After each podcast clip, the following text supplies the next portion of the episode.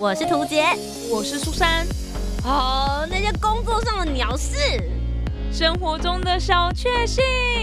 嘘，还有那些小秘密，都在推送闺蜜谈心事。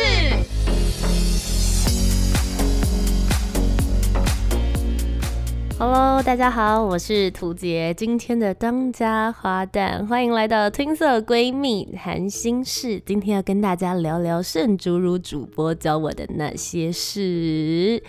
啊，到了礼拜天的晚上时间，也许 maybe 有些人你们是在平日早上的时候，现在正在通勤时间，也跟你们说声早安。我现在在录音的时候呢，是才刚跑完了。马拉松，今天早上我四点半就起床，然后五点半抵达集合地点，开始起跑，跑了十公里左右。然后这一次我是来到嘉义跑一个叫做啤酒马拉松。当初会被它吸引的原因，就是因为觉得好像可以边跑步边喝啤酒，是一件很 chill 的事。毕竟，像在法国，大家应该有听过非常知名的红酒马拉松。我自己是非常想要去朝圣。听说他走的方式就是，你到跑了很远的地方之后，你会进入到一个又一个的酒庄里面，那种感觉很像是品酒。所以每一个人的目标呢，并不是说你的马拉松赛事要跑得有多快，而是你有没有整个逛完里面所有的酒庄。我就保持了这种心态，然后就报名了这一次的马拉松。结果发现，开始起跑之后，真的平常没有在运动的人，你想要边跑步边喝啤酒，That's impossible。所以我后来我自己觉得我跑的还算 OK，可能是因为虽然我没有进健身房或是跑步的习惯，可是我。一直都在做主持工作，而且除了在电台里面之外，也是在做活动类的，所以每次工作的时候都有用到全身的力量，再加上我最近在玩潜水，所以全身的肌肉协调性算还可以。然后这一次就跑了这个赛事的马拉松十 K 组的女子组的第四十名，我自己是觉得好像至少觉得听起来是一个完整整数的名次，然后希望下一次。还可以再有更进步的空间啦。今天这一集节目呢，要来跟大家聊聊我其实八月份有非常多的主持工作，其中有一个是我自己印象最深的，其实也是昨天才刚结束，然后我一直还在咀嚼里面我所吸收到的内容，很运气很好。这一次呢，邀请我来主持的单位，他们所要访谈的来宾是圣主如主播。相信大家，不论你的年纪是什么，呃，老中青年人，你应该都听过他的名字。就算你记不起来，当你听到了这句话，究竟是什么样的爱恨纠葛？让我们继续看下去。你应该马上心里面都会冒出台湾的类戏剧的那些场景吧？是的，我真的是。很有幸跟他访谈了一个小时左右的时间，所以在今天的节目当中呢，呃，除了我跟大家分享我当天跟他访谈的一些故事之外，也会穿插一些现场在主持过程之中的一些他自己所分享的真实的声音，就一起来听听我们今天的节目喽。今天谈什么？在进入今天的正题之前呢，要提醒一下大家，如果你喜欢我们的节目内容的话，请不论你现在是在 Sono、Spotify 还是 iTunes 收听我们的节目，不要忘记都要帮我们留下五颗星的推推评价哟。那么我这一次呢，呃，有这个机会可以访问圣主主播，最主要就是因为在嘉义这边大林有一个叫做万国戏院的地方，他们其实是在做在地创生。这个老戏院以前曾经闲置了一阵子，甚至变成有点像社区卡拉 OK，各种不同的使用方式。但现在经过有心人士以及文化局的协助整顿之后呢，他们现在每个周六都会举办。不同的文化活动，希望大家可以在老戏院里面有一些新的体验。那其中呢，在这一个礼拜，也就是八月二十二号的时候，这一次就是请来了盛竹如主播，他们希望能够让大家在戏院里面遥想当年。这一次呢，遥想当年的主题就是请到了电视界的传奇人物，然后来分享他当年在电视圈打滚、拼命努力的一个过程。我我真的是要在节目当中大力称赞一下是大哥，因为我自己一开始当然听到说要访问他的时候，我是很紧张的，在网络上面查了非常多他的资料，毕竟其实我真的。一开始的时候想说这样讲对他会不会觉得很不好意思？就盛大哥，我真的是看你的戏长大，就是听你那一句经典名言长大的。从电视，然后一直转到现在网络，其实他的人气真的是居高不下。然后我一看到他的时候，我就忍不住跟他讲了这件事。他就说：“哎，那是当然的，你的年纪。”理所当然就是听我的声音长大，这没有什么，并不代表说，哎，他好像就是显得他资深，或者人家说的好像是显老的感觉，他完全不在意，而且他是一个很没有架子的人，再加上他，因为他讲话就是很字正腔圆，所以我就觉得他看起来非常亲切，有一种就是。瘦一版的我老爸的那种感觉。如果大家有在 follow 我的 YouTube 频道的话，我爸其实有跟我一起做一集节目，所以我后来在跟他访谈的过程之中，就用一种在跟爸爸讲话的那种心情在跟他聊天，就觉得特别特别的放松。那呃，这一次的主持，其实我自己就是有精心设计了一个小小的桥段。其实来到现场的人，应该都是为了盛大哥而来。可是我还是希望大家能够有一些小小的惊喜感，所以一开始的时候呢，我就跟现场所有的来宾说，我们卖一个小小的关子，我们就先来听听这个你跟我也许都很熟悉的声音，那我们就来听听当天盛大哥究竟是怎么样来为自己开场的，就让我们一起来听听今天的遥想大人物的声音。让我们听下去。究竟，我远从台北来到嘉义万国博览会，跟各位见面，这是大家的缘分，还是我的福气？我真的太喜欢电视，也太喜欢大家了，因为呀，没有大家就没有电视观众。我喜欢电视，也更喜欢电视观众。希望大家跟我一起，我们有缘分，然后大家把电视好好看看，然后让电视啊发光发热。完全就是电视里面的原版声音重现，然后就邀请盛大哥从幕后走到幕前来。真的，当时掌声非常非常的大。接着他就来跟我们好好的来分享他的电视之路。所以今天在节目当中呢，我想要透过这个小小的记录，也让大家一起来知道他究竟是怎么样来奋斗的。如果你对于电视媒体，或者是你自己本身也在念新闻的话，我觉得会非常非常激励。包含，因为我自己，图杰，我自己本身，我跟苏珊其实认识，就是在明传大学的传播学院。我们自己本身就是本科系的媒体人，虽然我最后没有真的走到新闻这一条路，走了广告跟广播这一块，可是我觉得，其实，在媒体圈里面的那种感受度都是一样的。我们都是想要追求。正确的讯息，然后希望能够带给大家很快乐，然后很健康的这些资讯。那其实，在早期一开始的时候是没有主播这样子的一个职业的。那盛竹的盛大哥被全台湾的人誉为第一个新闻主播，这又是怎么一回事呢？我们来听听他怎么说。刚进台视啊，四天就播报新闻。那时候别人看到我们都说那个是报新闻的，没有所谓的新闻主播，不像今天任何一个人播新闻，他都是新闻主播。所以我是台湾第一个新闻主播，也就是新闻主播要对新闻负责，必须啊忠于新闻，爱护新闻，让观众知道真相。也就由于如此，我闯了大祸，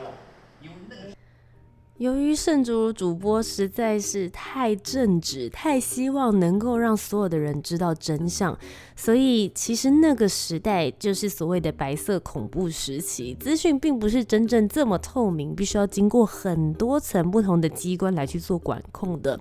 而当时盛大哥呢，就报了两则新闻，第一则新闻呢是有关于一个军机坠毁的事件。那以前其实军事消息是。很常被封锁的民众，不见得被认为需要知道这些事情。但当时盛大哥抓到这个消息之后呢，就认为说，哎，不然就就直接来播报吧。所以当时也因为盛大哥所播报的新闻，当时那一节呢，收视率都是非常非常高的，所以也因此被盯上了。再来第二个，他被盯上的原因是因为他当时播报了李斯科的案件。如果有些人不知道的话，简单帮你们科普一下。这个人呢，他是台湾治安史上。手一呃手件拿手枪抢银行的案件，所以当时其实台湾民风淳朴，出现了这么大的一个抢案，其实很容易让人心浮动。那当时盛大哥在播这一则新闻的时候呢，他其实就呃。应该说一面播报，然后他就一面决定要把整节新闻全部都拿来专门讲这个案件，因为他认为其实诶大家是有兴趣的，非常能够抓得准新闻的风向跟大家眼球真正想看的消息是什么。当天的国际新闻就不报了，甚至啊反正没有台风，所以气象那一节新闻也全部都拿掉，收视率超级好，创下了新高，但也因此。被公家机关，也就是当时掌权的机关呢，遭到封杀，他就被迫没有办法再播报新闻，走下主播台了。可是你就会说，哎，可是我们记得的盛大哥应该不止报了几年新闻而已，他一直都还在电视上啊。是啊，山不转路转。其实我觉得真的就是最适合今天的整集节目，在分享他的故事里面的。一个非常重要的核心概念。他后来不当新闻主播之后呢，他就转去哎试试看棒球播报吧。因为其实他当初想要当记者，就是因为他很喜欢棒球赛事的原因。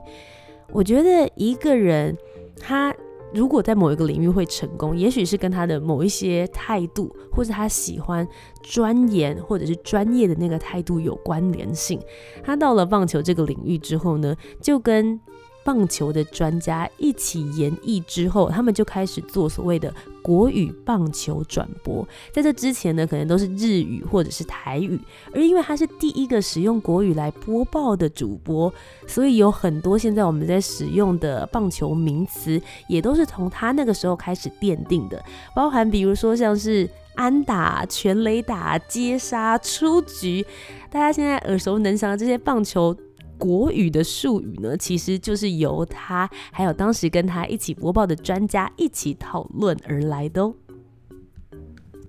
播报新闻的时候收视率第一，转播棒球的时候收视率也是第一。接着后来，甚至如主播跟沈春华主播，当时呢他还是。青年儿童节目主持人，然后跟这位前新闻主播一起合作做了一档的节目，叫做《强棒出击》，收视率也是抢强棍。当时其实收视率最高的应该是大家都不陌生的《有泪花挂衣》。因为毕竟当时是用台语，也是闽南语来去播出的这个戏剧，一直收视率都是居高不下。但没想到强棒初级播出之后，收视率立刻就压过他了。当天其实盛大哥就有分享说，他们自己也很意外，因为强棒初级的制作费其实是每一集杨丽花歌仔戏的十分之一而已，就预算非常低，没想到大家却喜欢看。不过呢，在这背后其实还有一个很有趣的小故事。其实原来盛大哥对于当时的薪水有一点点不满意，那他是怎么瞧的呢？那个时候啊，沈春华主持强棒出击，一集拿六千块台币，那是相当高。盛竹如主持，一集拿多少？让大家猜。三千，有人猜三千，还有吗？三万，三万块，还有三百块。为什么那么少？因为我是台式的职员，不可以拿主持费。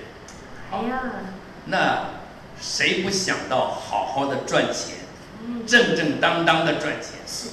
于是我在强棒初级里面设计。于是盛大哥这位前辈呢，他脑筋就一动，就决定要在强棒收集里面开辟许多的小单元。结果反而也让整个节目的可看性以及活泼度变得更加更加的丰富，而每一个小单元里面，诶，都有不同的主持津贴，不但是自己多了一些主持费，同时之间呢，也刚好造福了其他的制作单位的同仁，每个制作单位也都有单元小津贴啦。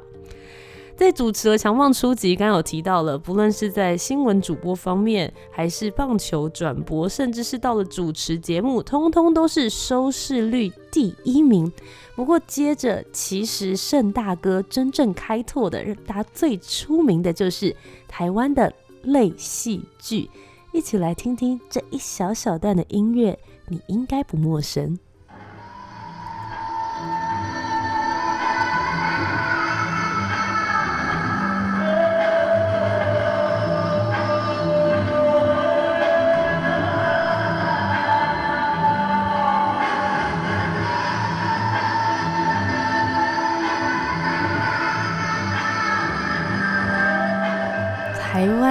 戏剧始祖，台湾变色龙。而这一出节目的企划又是怎么跑出来的呢？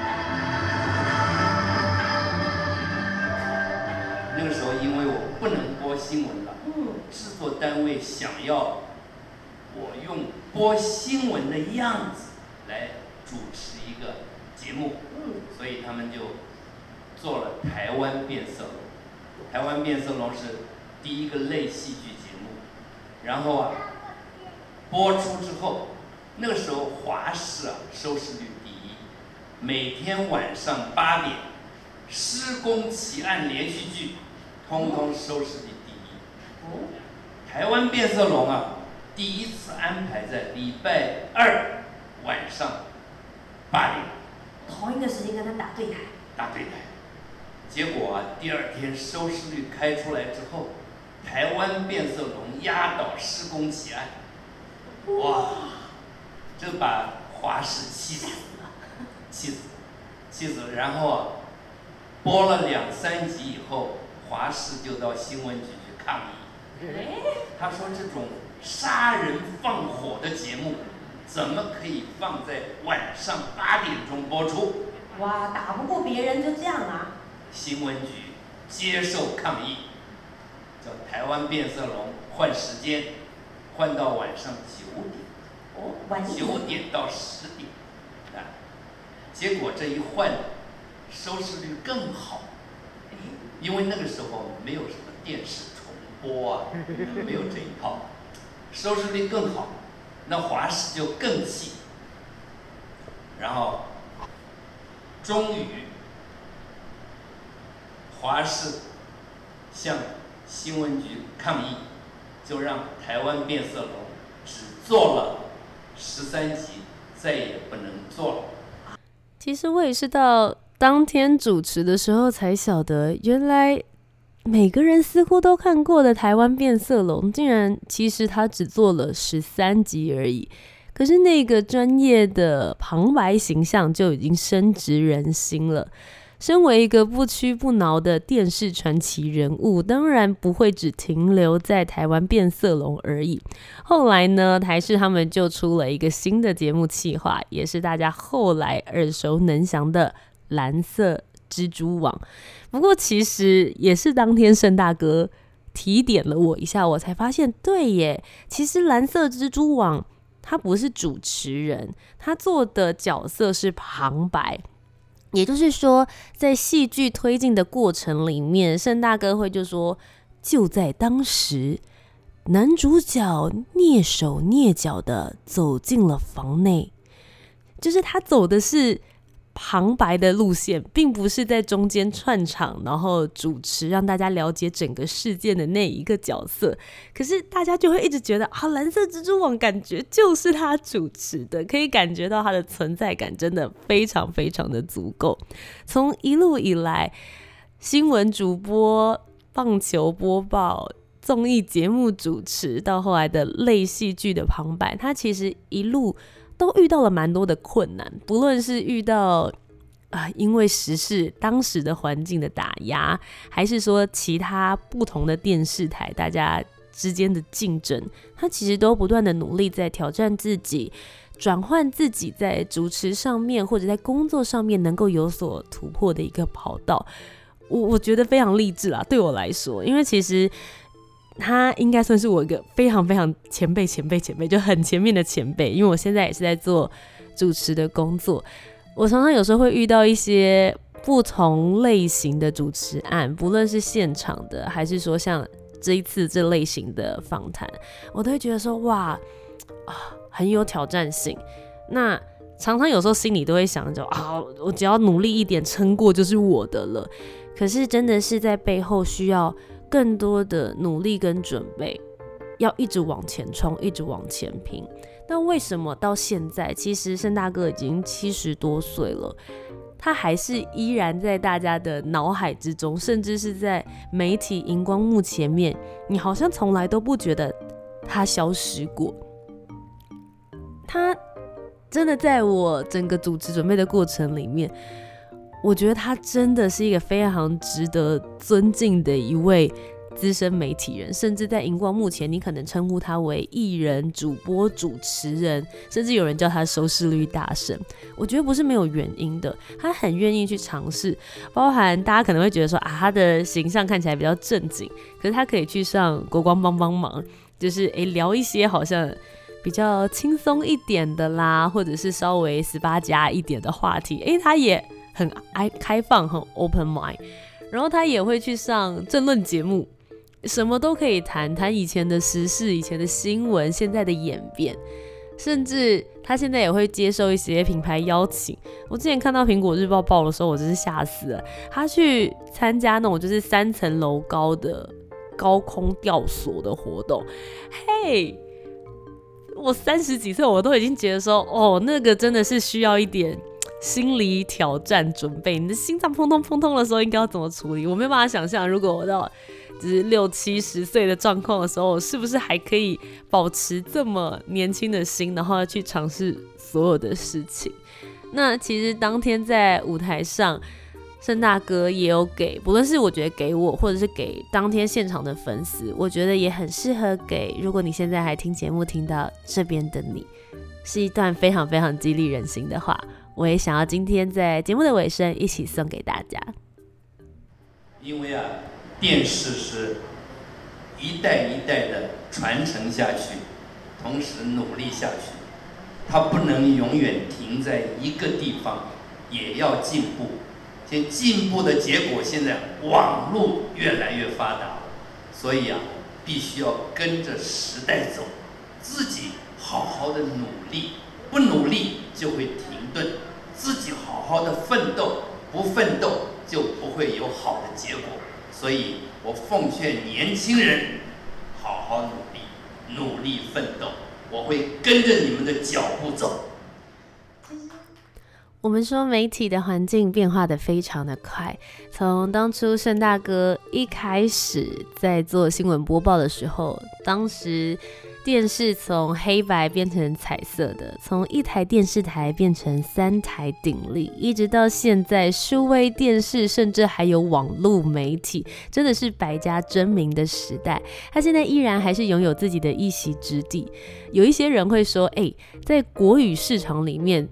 最高声量，也就是收视率最好的网红，其实好像还是盛大哥。而如果在台语界的话，大家就会说是 A 是蔡阿嘎。所以在当天现场的时候，盛大哥有透露一点点说，哎，也许之后有机会的话，也想要转型当 YouTuber。也许之后呢，也会有机会在 YouTube 的网络频道上面看到盛大哥不同的样貌喽。嗯，今天这一集的节目，其实对我自己来说也是一个很棒的整理，因为其实我主持过非常非常多的活动，但这一场对我来讲，我觉得是意义非常不一样的。有机会可以跟这样子的前辈好好的深入的访谈，了解他的故事，同时呢，也会很激励我自己，因为我现在也在做。主持、表达、传达的工作，也希望能够带给大家正确的、善的、好的讯息。然后就像他一样，不论今天我接下来会主持到四十岁、五十岁、六十岁，希望也能够依然像他一样，努力的追赶、跟上不同的流行，跟上现在的时代。我他最后那一句就说：“我会跟上你们的。”我有一种觉得，嗯，他真的跟得很紧的那种感觉呢。好了，以上就是今天的 Twinso 闺蜜谈心事，跟大家分享我工作上面我觉得比较有收获的事情。如果大家觉得对我的不论是主持工作有兴趣，或者是对我的生活还有一些感触觉得诶很有趣的话，欢迎也可以到 Facebook、Instagram 或者是 YouTube 频道，只要搜寻图杰。都可以找得到我，可以 follow 我的相关生活。那其实我的频道比较适于旅游方面为主，但我一般就是我的正职工作还是以主持。作为我最主要的这个生活的方式，所以也欢迎大家可以多多的来跟我做互动喽。也不要忘记了，Twin Soul 闺蜜谈心事呢，是我跟汉声广播电台我的闺蜜苏珊所一起来做的 Podcast。如果你喜欢的话，不要忘记，我们每个礼拜天晚上的九点钟会准时上传最新的一集节目。也欢迎大家可以继续陪伴着我们成长，成为我们的好。闺蜜、好兄弟，在 s o n a iTunes 或者是 Spotify，不论你现在用什么样子的载具收听我们的节目，拜托拜托，帮我们下载收藏之后呢，请给我们五星的评价，让更多人可以收听到我们用心制作的好节目。那么，我们就下周节目再见喽，拜拜。